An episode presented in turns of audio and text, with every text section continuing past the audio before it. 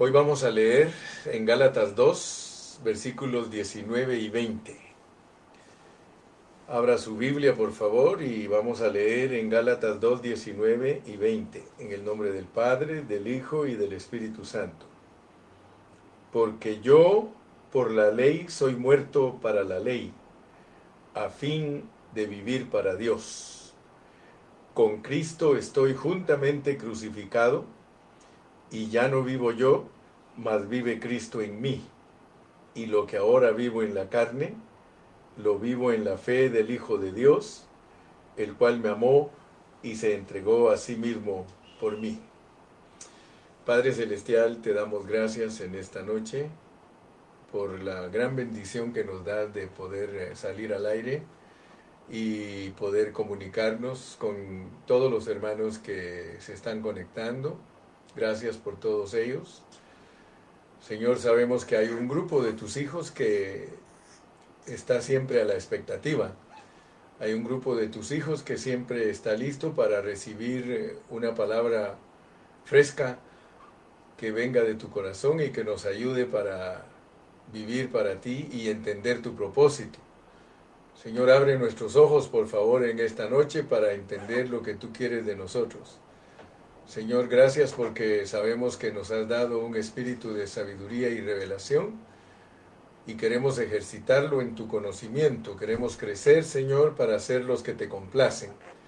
Señor, en el nombre de Cristo Jesús te agradecemos todo. Amén. Muy bien, mis amados hermanos, hoy vamos a estar eh, hablando de lo que es muertos para la ley y vivos para Cristo. Ese es el título de nuestro mensaje de hoy, muertos para la ley y vivos para Dios. Aleluya.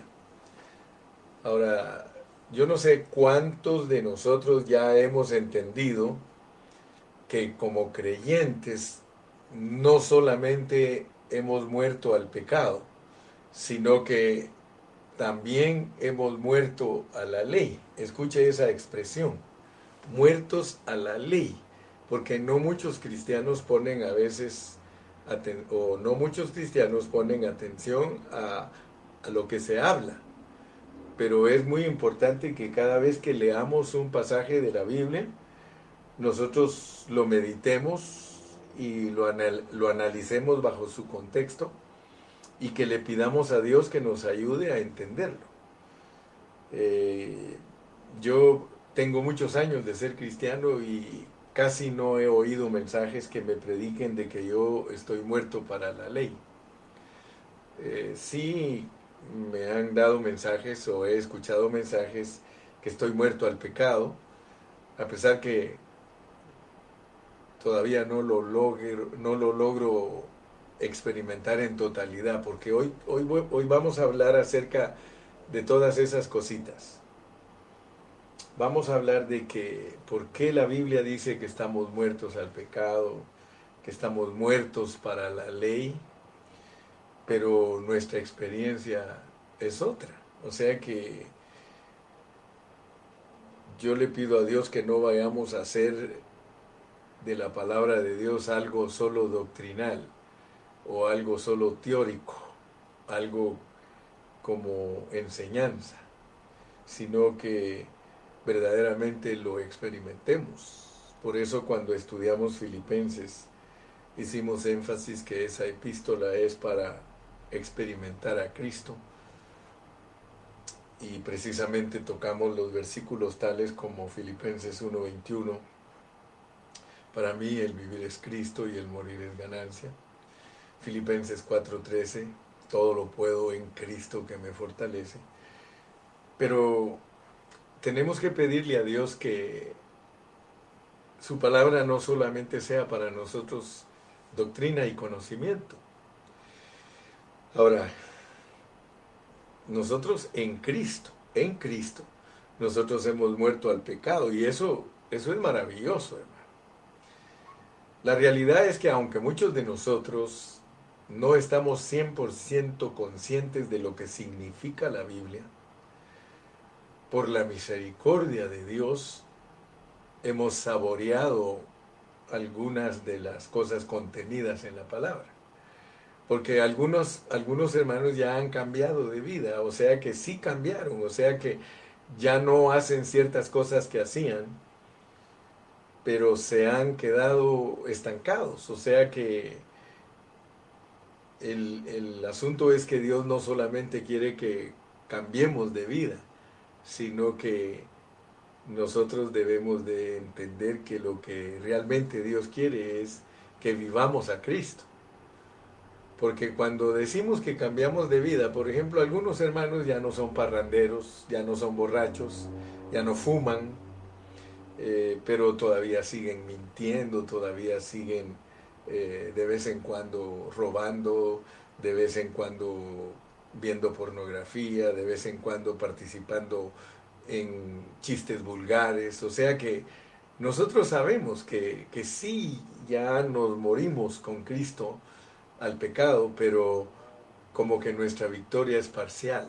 O sea, no tenemos victoria total. Y por eso hoy vamos a concentrarnos en estos asuntos. Porque resulta que de la misma manera que nosotros hemos eh, eh, muerto al pecado, en Cristo hemos muerto al pecado, vamos a entender hoy que de la misma manera en Cristo somos libres de la ley y estas verdades deben de ser nuestra experiencia. Y yo quiero que por favor leamos de nuevo estos dos versículos. Ya saben que yo siempre estoy repitiendo porque es la única manera que la revelación divina va a salir. A medida que estamos diciendo una cosa, la revelación divina va saliendo. Porque yo por la ley porque yo por la ley soy muerto para la ley. Fíjese pues, porque yo por la ley soy muerto para la ley. Si yo le pidiera a alguno de ustedes que me explicara qué quiere decir eso, eh, va a pasar lo que le pasa a los niños cuando el maestro les dice, a ver niño, ¿qué significa que usted por la ley ha muerto por la ley y él solo le repite, pues maestro, ahí lo que quiere decir es que yo por la ley soy muerto por la ley. Y esa es la respuesta. Pero analicemos, ¿qué quiere decir eso?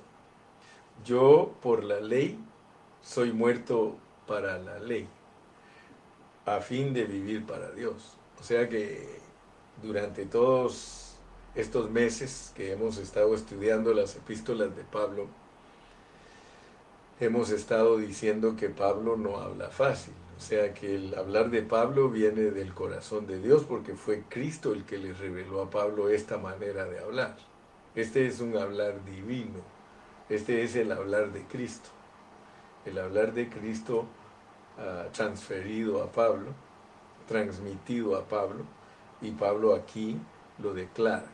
Pero si nosotros no le ponemos atención a Pablo, entonces nosotros nos vamos a quedar sin recibir ese suministro, sin recibir ese entendimiento correcto de la escritura. Porque yo por la ley soy muerto para la ley, a fin de vivir para Dios. Y luego dice, con Cristo estoy juntamente crucificado, y ya no vivo yo, mas vive Cristo en mí. Y todavía agrega ahí lo que ahora vivo en la carne lo vivo en la fe del Hijo de Dios, el cual me amó y se entregó a sí mismo por mí. Eh, Pablo escribió una tremenda epístola a los Gálatas. Y aquí hay dos cosas muy importantes en este versículo, porque aquí se nos habla de crucifixión y de vivir, lo cual significa se nos habla de muerte y resurrección. O sea que aquí Pablo quiere que nosotros entendamos que de la única manera que nosotros somos muertos para la ley es que estamos crucificados juntamente con Cristo. Pero dice, ya no vivo yo, mas vive Cristo en mí. Aleluya. Ahora, ¿Qué es? Y nosotros hagámonos esa pregunta. ¿Qué es lo que Dios quiere que todo creyente descubra en ese versículo? Porque muchos de nosotros somos creyentes de muchos años, pero no sabemos qué significa ese versículo. Si Dios no nos abre nuestros ojos, porque Él quiere que nosotros entendamos algo en este versículo. Con Cristo estoy juntamente crucificado y ya no vivo yo, mas vive Cristo en mí. Y lo que ahora vivo en la carne, fíjese pues. Lo primero que tenemos que darnos cuenta al leer este versículo es de que Dios quiere que entendamos que estamos muertos no solo para el pecado, sino para todo. Si decimos con Cristo, estoy juntamente crucificado y ya no vivo yo, es para todo. Pero debido a las circunstancias de lo que estaba pasando en Gálatas, en Galacia, el Señor quiere que nosotros entendamos que una de las cosas que están incluidas en nuestra parte muertos, muertos, es muertos para la ley. Vamos a ir explicando despacito, vamos a tomarnos nuestro tiempo, porque lo que queremos es ser bendecidos con la revelación divina. Queremos entender. Entonces, ¿qué crees tú? ¿Crees que Dios está interesado que al estudiar este versículo tú encuentres una buena doctrina o una experiencia real? Yo digo que lo que Dios quiere que nosotros encontremos en este versículo es una experiencia real. Cuando nosotros leemos, por ejemplo, de acuerdo a segunda de Timoteo, dice que, que toda la palabra es la respiración de Dios. Cada versículo que tú lees no lo puedes pasar desapercibido, no lo puedes tomar livianamente. Si nosotros nos acostumbramos a leer la Biblia y la dejamos pasar desapercibida la enseñanza, no le ponemos atención a los versículos, mm, eh, no tenemos mucho interés, solo leemos bla, bla, bla, bla, bla, y si se, si se nos queda bueno y si no se nos queda, pues también bueno, y mucho menos experimentarlos. Pero yo quiero decirte que la palabra del Señor, de acuerdo a segunda de Timoteo, toda la Biblia es la respiración de Dios. Y eso nos debe de llamar la atención porque cuando nosotros respiramos, nosotros estamos hablando. Eso, esa es la idea de decir que toda la palabra es inspirada, es la respiración de Dios. Si tú te das cuenta, nosotros no podemos hablar cuando inhalamos, pero cuando exhalamos, nosotros podemos hablar. Aunque sí podemos hablar inhalando, pero nos cuesta más, ¿verdad? Porque yo puedo decirte, yo te amo. Y ahí respiré, inhalé, yo te amo. Y pero cuesta más hablar cuando uno está respirando. Pero cuando uno saca el aire, uno dice todas las palabras. Entonces, cuando tú leas en la Biblia que toda la palabra es inspirada, respirada de Dios, Solo piensa por un momento lo que Dios te está diciendo. Te está diciendo que su palabra es su respirar. Por eso su palabra es espíritu y es vida. Solo imagínate, es nuestra respiración. De la manera que nosotros respiramos más saludable es cuando estamos hablando la palabra de Dios. Tú podrías estar hablando de muchas otras cosas, pero Piensa en que tu respiración está siendo utilizada para otros asuntos. Pero cuando nosotros estamos hablando la palabra de Dios, nosotros estamos respirando a Dios. Aleluya. Yo no sé si tú habías alcanzado a ver eso. Pero yo quiero decirte entonces que eh, nosotros debemos de entender que en un sentido real cada palabra de la Biblia es para respirarla. Todo lo que respira, alabe a Jehová. O sea que la idea cuando te dicen a ti que toda la palabra de Dios es la respiración de Dios, Dios te está diciendo, respírala. Él te está diciendo, experimentala. Aleluya. Si nosotros queremos ser los que agradan a Dios, nosotros debemos de ponerle atención a cada versículo, porque cada versículo nos va a enseñar algo. Y uno de los cuidados mayores que debemos de tener es de no hacer de la Biblia un compendio de doctrina, porque ahí es donde nosotros fallamos.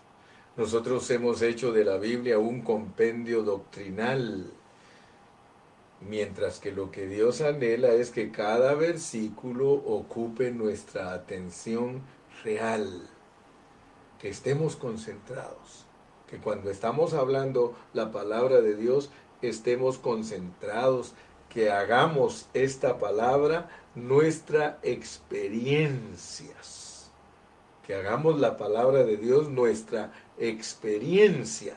Aleluya. Sí.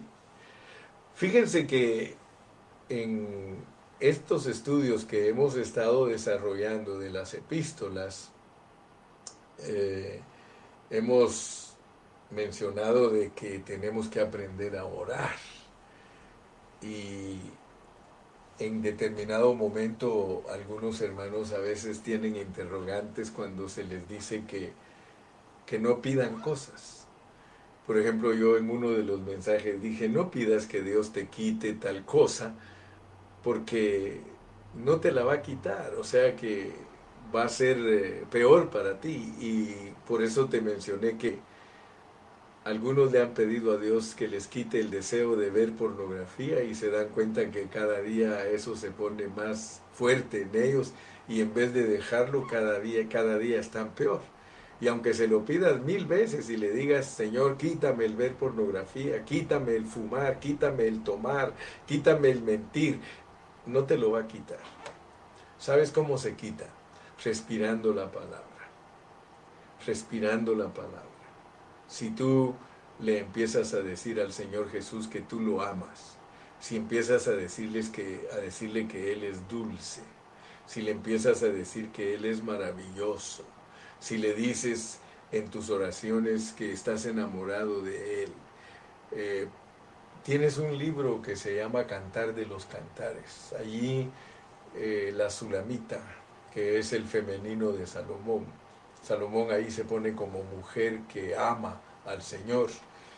Y los, los nazareos eh, tenían ese voto de que se dejaban crecer su cabello como voto para decirle al Señor, Señor, yo aquí estoy delante de ti, sujeto a ti como una mujer se sujeta a su marido.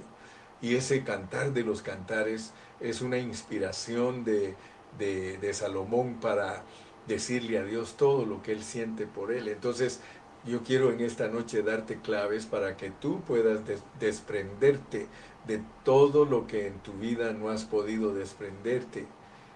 Porque no me dejas mentir, nuestra realidad es diferente a lo que la palabra de Dios dice.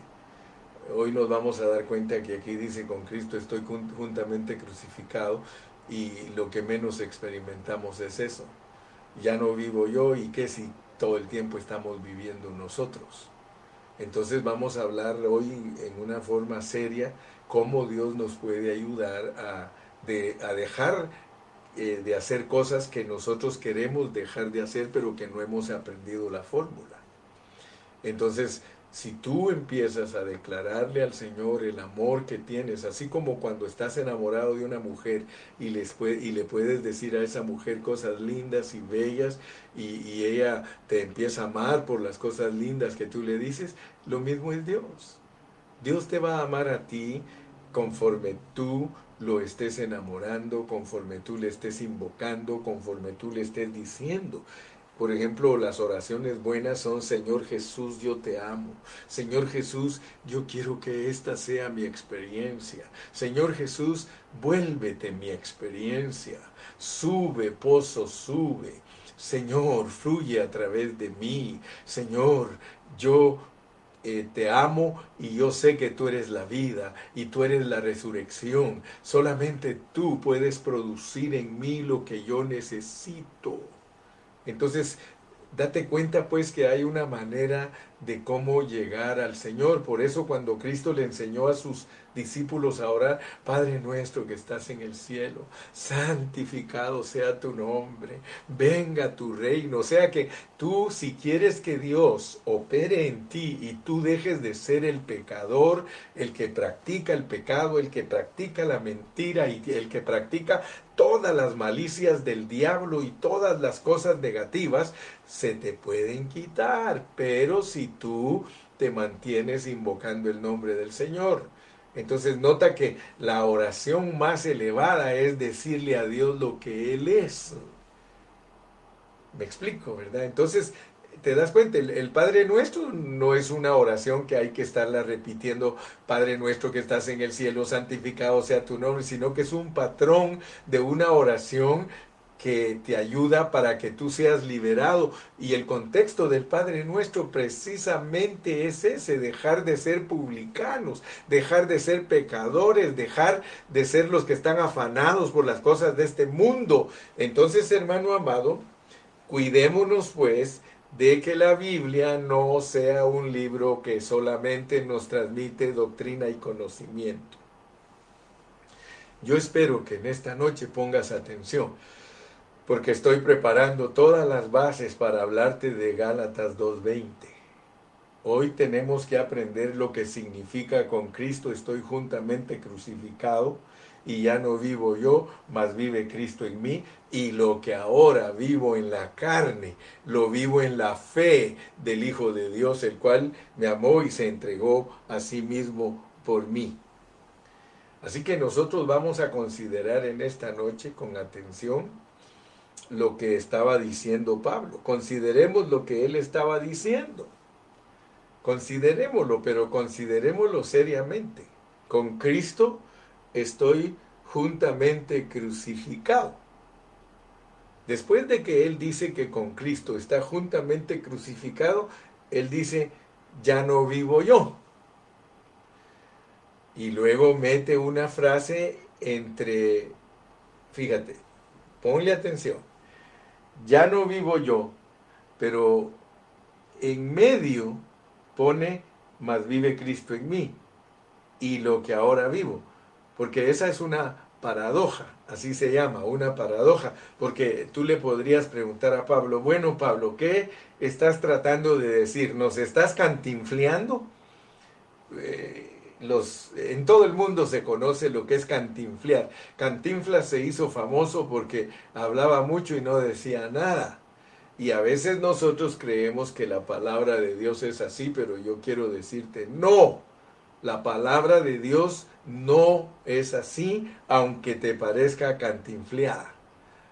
Vas a ponerle atención para que saques el tesoro que está escondido. Mira, ya no vivo yo, en medio de ya no vivo yo, vamos a ver qué pone, porque la otra parte es lo que ahora vivo.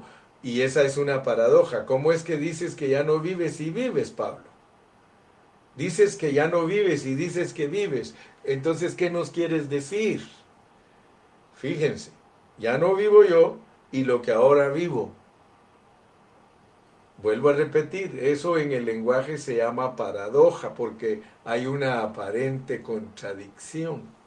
La paradoja es una parte de, la literatura que, sirve para eh, mostrar algo como que se contradice, pero que es una realidad, debido a lo que está en medio. O sea, el contexto es el que desentraña ya no vivo yo y lo que ahora vivo, porque Cristo vive en mí. Entonces, ya no vivo yo, mas vive Cristo en mí y lo que ahora vivo en la carne. Fíjese que Pablo quiere que usted y yo entendamos que cuando nosotros venimos a Cristo, nosotros no somos eliminados. Nuestra carne sigue viviendo y lo que ahora vivo en la carne, nuestra carne sigue viviendo. Nosotros somos hombres caídos, somos carne. El término carne es negativo en toda la Biblia porque representa al viejo hombre, al hombre después de haber pecado. El hombre vino a ser carne después de haber pecado. Entonces nosotros no tenemos escapatoria de nuestra carne, pero vamos a poner atención porque no vamos a poder entender este versículo si no nos explican a la luz de los demás escritos de Pablo qué significa lo que Pablo está diciendo. Porque él nos habla en el contexto que él por la ley fue muerto para la ley, muerto para la ley. Entonces en el contexto de muertos para la ley se nos enseña que nosotros estamos crucificados y que estamos vivos. Pero ¿cómo funciona esto, hermano Pablo? ¿Verdad? Él, él, él tiene una intención en su corazón al hablar esto para transmitirnosla a nosotros. Y nosotros tenemos que descubrir y pedirle a Dios que nos muestre cuál era la intención de Pablo. Y la intención de Pablo era esta, Primera de Corintios 6:17. Leamos Primera de Corintios 6:17 para que entendamos lo que Pablo nos quiere decir, porque él nos va a explicar bien. No se preocupen que hoy nos vamos a meter a todos los versículos que nos expliquen cómo es estar muertos para la ley, porque de eso es lo que empezamos a hablar. Dice en Primera de Corintios 6:17, pero el que se une al Señor, un espíritu es con él. Fíjate, pero el que se une al Señor, un espíritu es con él. Cuando nosotros venimos a Cristo, son cosas que no se ven, son asuntos espirituales. Dice Juan capítulo 3 que nosotros nacemos de nuevo, porque creímos en Cristo. Y el Espíritu Santo vino y entró en nosotros por haber creído. Aquí mismo en Gálatas lo cita el apóstol Pablo. Mira, mira cómo lo dice en el versículo 2 del capítulo 3. Esto solo quiero saber de vosotros. ¿Recibisteis el Espíritu por las obras de la ley o por el oír con fe? De acuerdo al apóstol Pablo, y esa es una enseñanza pura para nosotros los cristianos, desde el momento en que nosotros recibimos a Cristo, el Espíritu Santo entra en nosotros. La persona del Dios triuno en Cristo entra en nosotros y nosotros venimos a ser la morada del Espíritu Santo. Eso es un hecho, eso no es doctrina, eso es algo que sucede cuando nosotros aceptamos al Señor. Entonces Pablo tiene una intención. Pablo cuando nos dice, ya no vivo yo, más vive Cristo en mí, está diciéndonos que Cristo entró en nosotros. Ya no vivo yo, más vive Cristo en mí. Y lo que ahora vivo en la carne. Entonces, este versículo nos ayuda a entender que nosotros tenemos una unión orgánica con Cristo. Nos hemos hecho uno con Cristo. Y no solamente nos hemos hecho uno con Cristo en su vida y naturaleza, sino que también en su crucifixión, en su resurrección, en su entronización. Y gracias a Dios que por Efesios nosotros entendimos que fuimos creados en Cristo y que venimos en Cristo desde la eternidad pasada. Así que para nosotros ya esos conceptos tienen que estar bien claros. Pero como tenemos que mantenernos comiendo la palabra para ser suministrados y para tener vida en nosotros cada día, tenemos que estar estudiando y estudiando y una vida de 100 años no nos alcanzaría para poder entender todos los secretos del Nuevo Testamento. Pero gracias a Dios que vamos como la luz de la aurora que va en aumento hasta que el día es perfecto. O sea que Dios a nosotros nos va revelando progresivamente y nosotros vamos creciendo en Cristo. Cada día que estudiamos la palabra estamos creciendo y cada día entendemos mejor el propósito divino. Entonces, hoy queremos entender en Gálatas 2.20 la unión orgánica que nosotros tenemos con Cristo O sea que nosotros venimos a ser uno con Cristo, tenemos una unión de vida. Nosotros ahora somos divino humanos o humanos divinos, porque como Cristo es divino humano, Él al entrar en nosotros hace que nosotros tengamos dentro de nosotros algo que es divino, pero también entró Él como humano en resurrección. O sea que nosotros solo miren lo que tenemos, pues. Porque puede ser que nosotros nos hemos acostumbrado a ser unos cristianos descuidados y, y nos da lo mismo Chana que Juana, hermano. No, pero no tiene que ser así. Yo quiero que tú veas que aunque estas cosas son sencillas, cuando las estamos repitiendo, la revelación divina nos está alumbrando. Nosotros tenemos a Cristo dentro de nosotros, que es un ser divino humano, pero la humanidad que tenemos de Él dentro de nosotros es una humanidad en resurrección. Entonces nosotros no solamente tenemos la crucifixión de Cristo dentro de nosotros, sino que también tenemos la resurrección de Cristo en nosotros. Por eso mira el texto, con Cristo estoy juntamente crucificado. Y ya no vivo yo, mas vive el resucitado en mí para que yo ahora lo que vivo en la carne, lo viva en esa fe de ese Hijo de Dios que Él me amó y se entregó por mí para poder estar adentro de mí. Solo mira cuánta revelación hay escondida aquí en este versículo. Aquí tenemos a yo y Cristo y Cristo y yo. Yo y Cristo y Cristo y yo.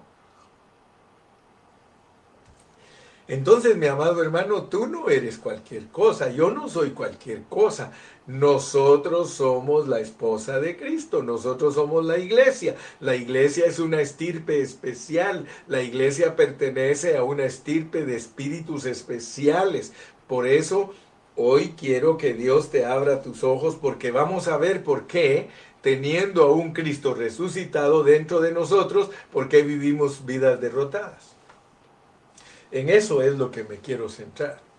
Que por qué si nosotros teniendo a este Dios tan grande en nosotros y dentro de nosotros, ¿por qué nosotros al hacer un resumen de nuestra vida, quizá tú tengas 15 años de ser cristiano, quizá otro tenga 10 años, quizá otro tenga 25 años, quizá otro tenga 40 años, pero yo le invito a que haga un recuento cuánto de esos años ha agradado a Dios. ¿Cuánto de esos años hemos vivido conscientes de decir, hermanos, yo tengo, yo tengo 10 años de vivir en resurrección? Yo tengo 10 años de vivir crucificado.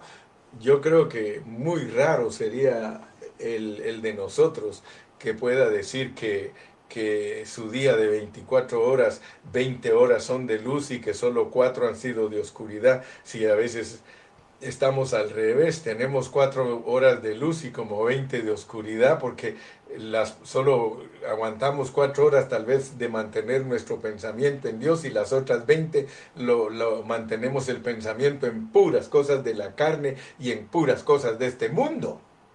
Entonces yo quiero que, que no nos engañemos pues hermano, vamos a ser sinceros. A mí me da tristeza porque yo tengo 40 años de ser, de ser pastor y durante esos 40 años, si me tocara hacer un resumen de decir, bueno, cuánto realmente de esos 40 años yo los he vivido íntegramente para mi Señor, hermano, yo salgo perdiendo. Y yo me pongo de ejemplo porque yo no quiero que tú vayas a creer que soy un fanfarrón o que soy uno que quiera impresionar a la gente. No, si la lucha aquí es de todos nosotros. Yo soy compañero tuyo y no te estoy criticando, sino que yo estoy viendo cómo tú y yo llegamos a ser victoriosos. Gracias a Dios que Dios me ha dado ese entendimiento para que yo pueda ayudarte a ti, ¿sí? Y que Dios me ayude a mí. Pero yo, yo quiero ser una bendición para ti entonces, gracias a Dios, si Dios te da discernimiento, tú te vas a dar cuenta que yo no estoy tratando de demostrarle a la gente que soy un gigante espiritual, como hay muchos hermanos que como no tienen un concepto eh, correcto de lo que es la vida cristiana, ellos aparentan ser eh, gigantes espirituales porque oran o porque ayunan o, porque no hacen ciertas cosas que otros hermanos hacen. Eh, quizá tú no hagas cosas que que otros hermanos hacen, pero haces las tuyas. Y las tuyas son tuyas. Y, y como nadie nos conoce internamente, más que Dios, a Él no lo podemos engañar, aunque a veces queramos engañar a los demás. Pero dice la Biblia que de la abundancia del corazón habla la boca. Y yo quiero ser un hombre que de mi boca salga lo que hay dentro de mi corazón. Dentro de mi corazón, si tú me analizas correctamente, hay un anhelo ardiente de ser un vencedor para el Señor. En mi corazón hay un deseo profundo de agradar a mi Señor. Entonces, somos compañeros contigo. Qué bueno, gracias a Dios. Pero volvamos a nuestra lección, porque tenemos que preguntarnos, ¿es realmente esta mi vida? ¿Es realmente Gálatas 2.20 la clase de vida que, que yo estoy viviendo? Porque de acuerdo a Gálatas 2.20, otra persona vive dentro de mí. ¿Y para qué vive esa persona dentro de mí? No para que la tenga de adorno, ni para que la tenga ahí relegada a mi espíritu. No. Cristo vive dentro de mí porque Él quiere sentirse libre para expresarse a través de mí. ¿Verdad? Que quede bien claro, hermano, que, que el hecho de que Cristo entró en nosotros no quiere decir que nos eliminó. Cristo no nos eliminó a nosotros, hermano. Él vino a vivir dentro de nosotros, pero no para que nosotros desaparezcamos. Porque si no, no, si no, no dijera Pablo, ya no vivo yo y lo que ahora vivo. Ya no vivo yo y lo que ahora vivo. Nunca se te olvide esa paradoja. Ya no vivo yo y lo que ahora viva, y lo que ahora vivo. Ahora fíjate pues, nosotros seguimos viviendo, pero con la diferencia de que ahora tenemos dentro de nosotros la fuente de vida. Allí en nosotros está la fuente de vida. Allí está alguien que tiene un elemento divino y que tiene una vida divina. Entonces, tenemos que preguntarnos. Entonces, ¿por qué yo, si tengo la vida divina dentro de mí, por qué todavía odio? ¿Por qué todavía eh, tengo malos deseos? ¿Por qué todavía miento? ¿Por qué todavía eh, caigo? ¿Por qué todavía eh, fracaso? Preguntémonos, preguntémonos. ¿Por qué nos pasan esas cosas a nosotros si se supone que nosotros tenemos la vida de Dios en nosotros y allí está esa vida para que fluya? El mismo Señor nos dijo en Juan 14, 19, mira cómo dijo Jesús en Juan 14, 19, dijo, todavía un poco y el mundo no me verá más, pero vosotros me veréis porque yo vivo, vosotros también viviréis. Estaba hablando de que iba a ir a la cruz y que como espíritu de vida iba a entrar en nosotros para que nosotros lo viviéramos a Él. Léelo conmigo otra vez. Mira, dice, todavía un poco y el mundo no me verá más. O sea que se iba a ir a morir a la cruz del Calvario. Pero vosotros me veréis porque Él iba a resucitar porque yo vivo, vosotros también viviréis. Entonces, hermano, no podemos dejar caer en tierra el hablar de nuestro Señor Jesucristo. No podemos, hermano. Ahora, ¿cuál es el problema entonces en nosotros? ¿Por qué nosotros no vivimos vidas victoriosas? ¿Por qué en nosotros no es realidad? Con Cristo estoy juntamente crucificado. Y ya no vivo yo, más vive Cristo en mí y lo que ahora vivo en la carne. ¿Por qué no es una realidad mi vivir crucificado? ¿Por qué no es una realidad mi vivir en resurrección? ¿Sabes por qué, hermano? Porque no tomamos en cuenta lo que sigue del versículo y lo que ahora vivo en la carne, lo vivo en la fe del Hijo de Dios. Hermanos amados, ¿cuál es nuestro problema? Nuestro problema es que nosotros no hemos dejado que Dios aumente en nosotros nuestra fe. El problema de nosotros, y debemos de aceptarlo, hermano, no estamos derrotados, pero tampoco estamos viviendo en la manera que Dios quiere que vivamos. Nosotros no hemos agradado a Dios. Hermanos amados, en Hebreos 11:6 dice, pero sin fe es imposible agradar a Dios. Ahora, ¿cuál es nuestro problema, hermano? Nuestro problema serio es que nosotros vivimos sin experimentar lo que Dios nos dice en su palabra. Ese es el problema serio de nosotros. ¿Por qué? Porque nosotros no accionamos nuestra fe y lo que ahora vivo en la carne, lo vivo en la fe. Hermano, yo tengo tristeza en mi corazón. Yo me pongo triste conmigo mismo porque yo le digo, Señor, perdóname. Perdóname porque yo no he tenido la fe para creer tu palabra. Porque si tu palabra dice que yo estoy crucificado, por eso Pablo me dice que lo que él vive en la carne, en su ser caído, tiene que ser vivido en la fe del Hijo de Dios, en la fe del Hijo de Dios. Nosotros tenemos que pedirle a Dios que nos ayude, hermano. Usted tiene que decirle, Señor, I love you. Señor, te amo. Señor, te necesito. Hermano, no hay otra manera que Dios pueda salir y fluir a través de nosotros. Esa fe que Él ha puesto en nosotros por medio de su persona puede fluir en nosotros, pero es hasta que nosotros ciegamente lo amemos, hasta que nosotros apasionadamente, hermano, le creamos lo que Él dice.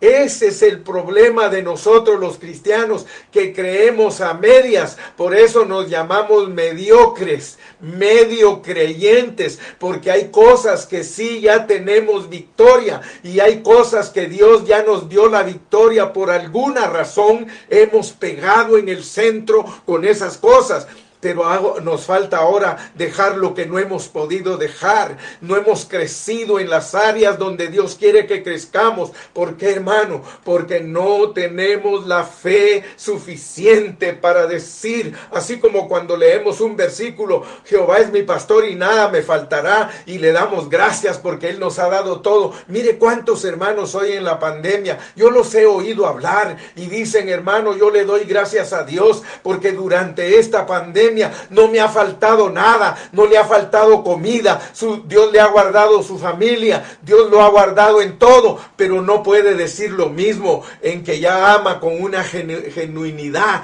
no puede decir gracias a Dios que yo creo la palabra en donde dice que ame a mis hermanos con un amor entrañable, yo creo la palabra donde dice que ya no debo de desear las cosas de mi prójimo, todavía no tenemos victoria en eso hermanos, ¿por qué? Porque no tenemos la fe necesaria. Por eso es que nosotros tenemos que decirle a Dios, apreciarlo, hermano. Mire, cuando uno no aprecia a Dios como debe de apreciarlo, Dios no produce su fe en nosotros. Pero cuando nosotros somos las personas como los de Hebreos 11, por eso vete a Hebreos 11 y ellos te van a enseñar lo que es la fe. Dice que por la fe Noé condenó al mundo, porque cuando Dios le dijo, Noé, haz el arca, él la hizo y le puso atención a todas las medidas. Si él no hubiese puesto atención a las medidas del arca, él no podía decir que era un hombre de fe. Si Moisés no hubiera hecho lo que Dios le mandó hacer, él no podía decir que era un hombre de fe. Y tú, mi hermano, si no haces lo que Dios te manda en la palabra, no puedes presumir y decir que eres de fe. Vas a poder decir que eres un hombre de fe cuando vivas juntamente con Cristo crucificado, ya no, viva, no vivas tú, sino viva, viva Él, hermano. Y, hoy queremos eh, aprender acerca de estar muertos para la ley, porque hay hermanos que todavía no están muertos para la ley. Dios quiere que tú y yo estemos muertos para la ley. ¿Cómo vamos a entender eso? Vámonos a Romanos capítulo 7.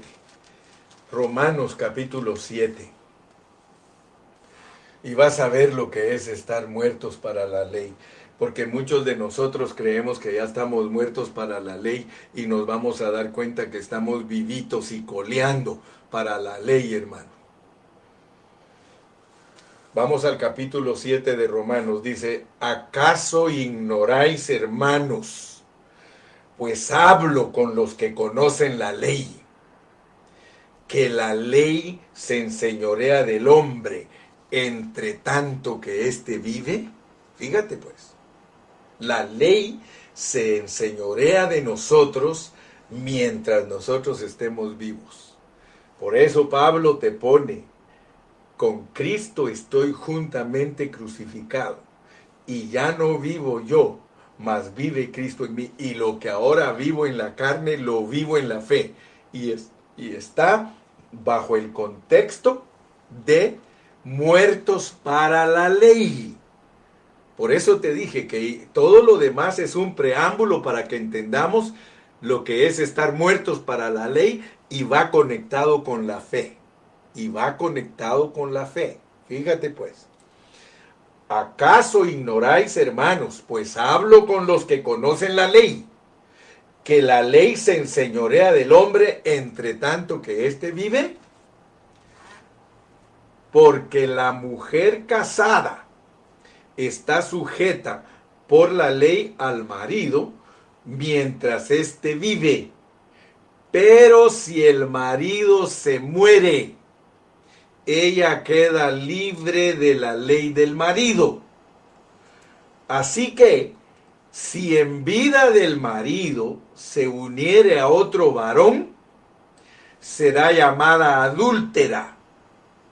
Pero si su marido muere, es libre de esa ley, de tal manera que si se uniere a otro marido, no será adúltera.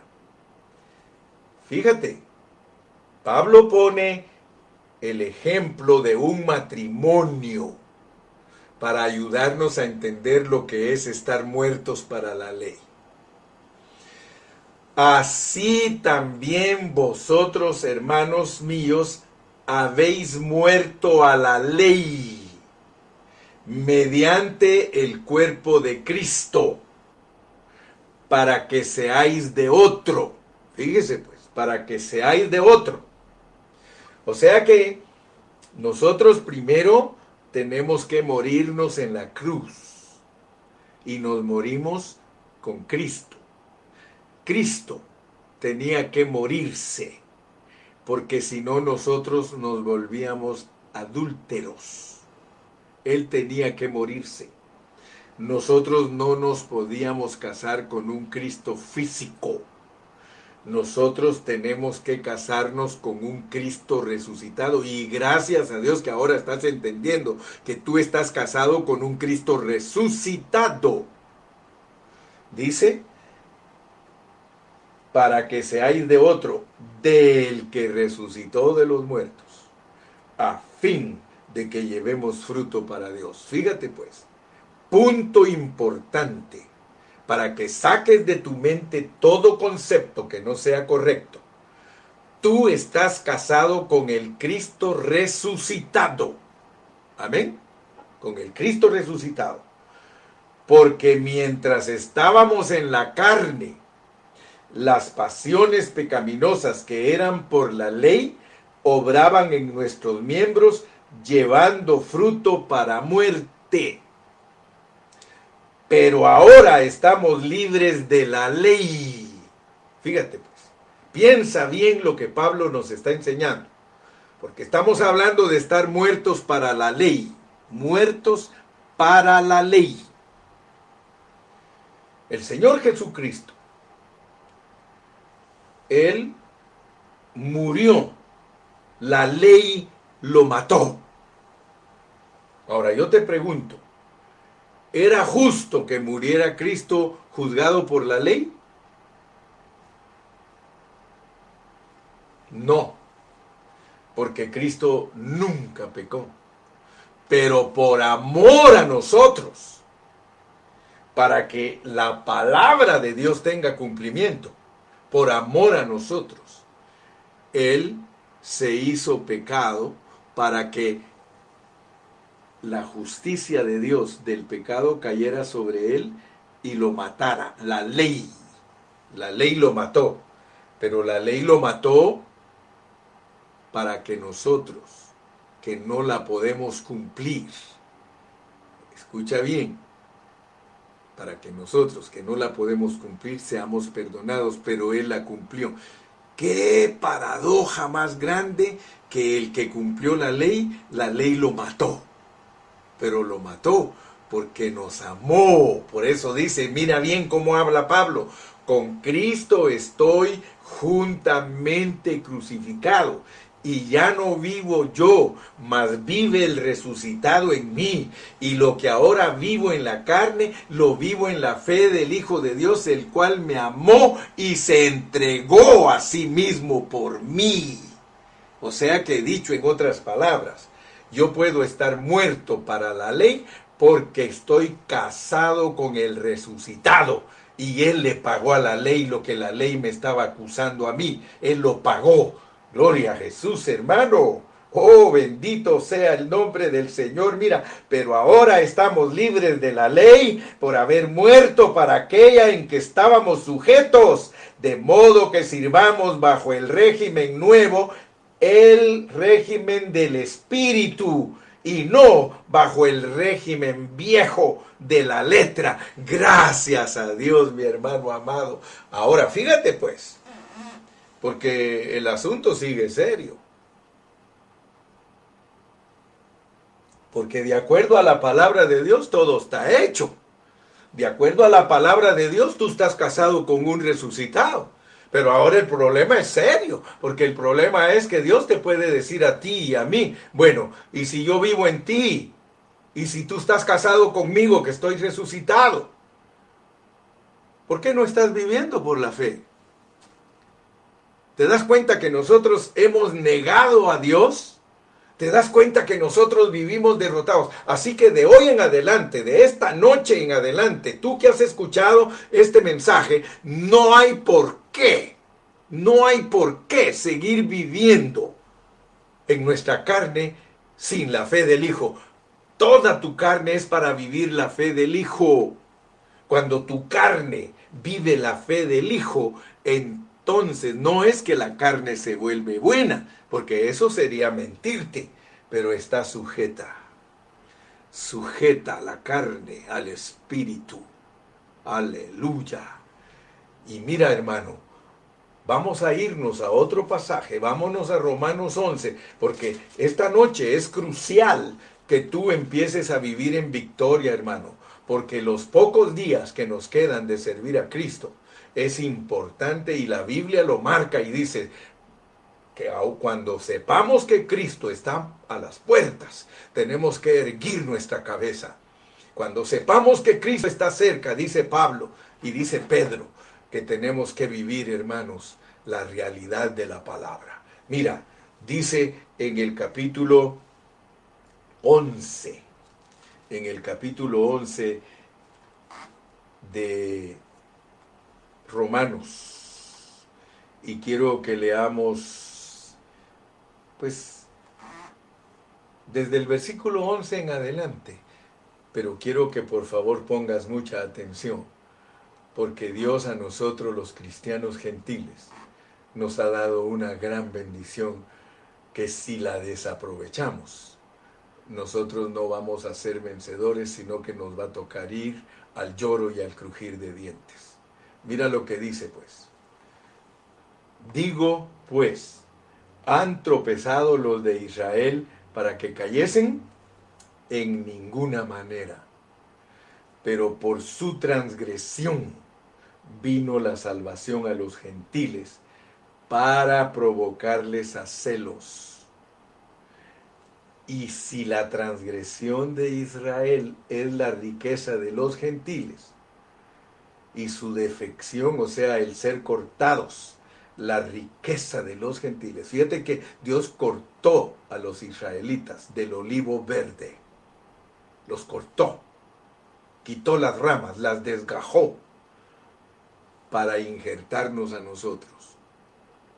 Nosotros no pertenecemos al olivo verde. Las ramas del olivo verde las arrancaron por su soberbia, porque ellos no se justificaron por la fe, sino que ellos quisieron mostrarle a Dios que ellos podían. Ellos estaban siempre empeñados en obrar en su carne, no vivieron su carne en la fe del Hijo de Dios. Entonces Dios los desgajó. Ahora fíjate pues cómo dice, porque a vosotros hablo, gentiles, por cuanto yo soy apóstol a los gentiles, honro mi ministerio por si en alguna manera pueda provocar a celos a los de mi sangre y hacer salvos a algunos de ellos. Porque quiero que sepan, gentiles, que la exclusión, la exclusión de ellos es la reconciliación de ustedes. Ahora piensen, por favor, qué va a pasar cuando Cristo regrese, que los va a admitir de vuelta. Y dice que eso va a pasar en resurrección. Cuando suceda la resurrección, el Señor regresa y vuelve a injertar. Fíjate pues, si las primicias son santas, también lo es la masa restante. Y si la raíz es santa, también lo son las ramas.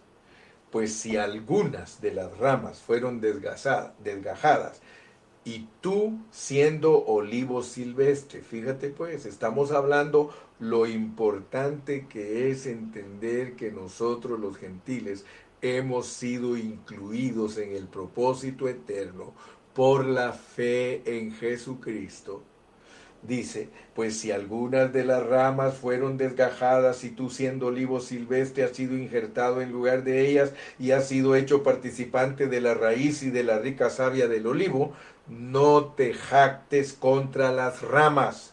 Y si te jactas, sabe que no sustentas tú a la raíz, sino la raíz a ti. De los judíos nos viene la salvación. Pero aquí nos está hablando un judío para que no nos vayamos a confundir, porque nosotros estamos muertos para la ley. Y estamos vivos para Cristo porque estamos injertados en Cristo. Ese injerto, esa vida de la vid corre en nosotros. Entonces Pablo está diciéndonos, fíjate, está diciéndonos y, y previniéndonos de que nosotros también podemos ser cortados ser cortado de la, del olivo es ir al lloro y al crujir de dientes y empezar de nuevo para agradar a Dios. Hermano, pero sin fe es imposible agradar a Dios. Yo creo que tenemos que venir ante Dios llorando. Yo creo que tenemos que venir ante el Señor y decirle, perdóname Señor, porque yo no he hecho realidad tu palabra en mí. Mi fe no ha sido la fe suficiente que se requiere. He tenido una fe, pero perdóname, ha sido la fe mía. No he usado la fe del Hijo, porque la fe del Hijo mueve montañas, porque la fe del Hijo hace que la palabra de Dios sea una realidad en ti.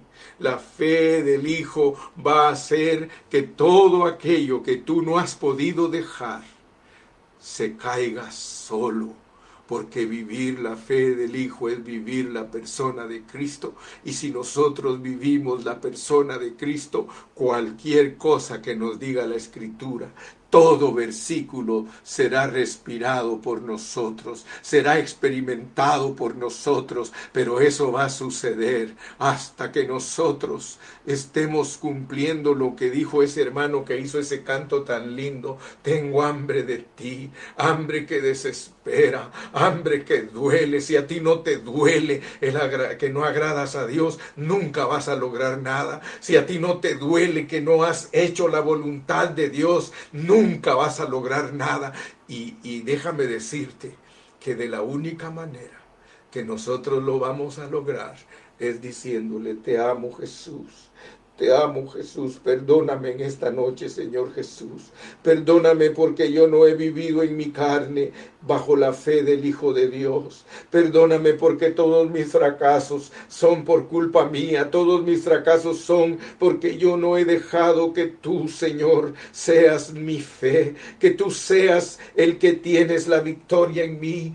Te amo, eres bello, eres precioso, eres maravilloso. No hay nadie como tú, no hay nadie, tú eres excelso, tú eres Precioso, tú eres el rey de Israel, tú eres el rey de mi vida, tú eres el regalo más preciado que yo tengo del cielo. Señor, gracias en esta noche. Padre, con esta misma fe venimos para interceder por todos nuestros hermanos que están en el hospital, Señor, por todos nuestros hermanos que están sufriendo del COVID, Señor. Los ponemos en tus manos en esta noche. Levántalos, Padre Santo, Padre, para que sean un testimonio para ti Señor, danos la salud para que podamos expresar tu vida. Danos la salud, Señor. Sana nuestros cuerpos para que otros te vean a ti, Señor, y que nuestros hermanos que van a ser vencedores, todos sean desafiados, Señor, por la vida de Cristo en nosotros, Señor. Padre, en esta noche te agradecemos. Gracias que nos mostraste con claridad lo que es estar crucificados y lo que es estar resucitados y lo que es decir, ya no vivo yo, mas vive Cristo en mí y lo que ahora vivo en la carne, lo vivo en la fe del Hijo de Dios, el cual me amó y se entregó a sí mismo por mí. Gracias Señor, porque ahora entendemos Gálatas 2.20, ahora entendemos Señor cuán necesaria es nuestra fe para agradarte Señor. Gracias Señor, que cuando leamos Hebreos 11 sea también en nosotros una realidad Señor. Ellos obedecieron a tu palabra, todo lo que tú les mandaste hacerlo, hicieron. Nosotros queremos ser igual que ellos. Danos el amor que tenían ellos por ti. Señor, ellos llegaron aún a menospreciar sus vidas hasta la muerte y por eso los honraste y por eso condenaste al mundo, Señor. Padre, en esta noche muchas gracias, muchas gracias por tu palabra, Señor. Gracias. Y todos decimos en esta noche, amén y amén. Gloria a Dios. Gloria a Dios. Gloria a Dios. Bendito su nombre. Maravilloso Señor. Precioso Señor, bello Señor, no te canses de enamorarlo todos los días, enamóralo todos los días, hermano. Dile cuánto lo amas, hermano, que seamos como los salmistas que se desbordaban alabándolo y glorificándolo. Señor Jesús, Señor Jesús, gracias.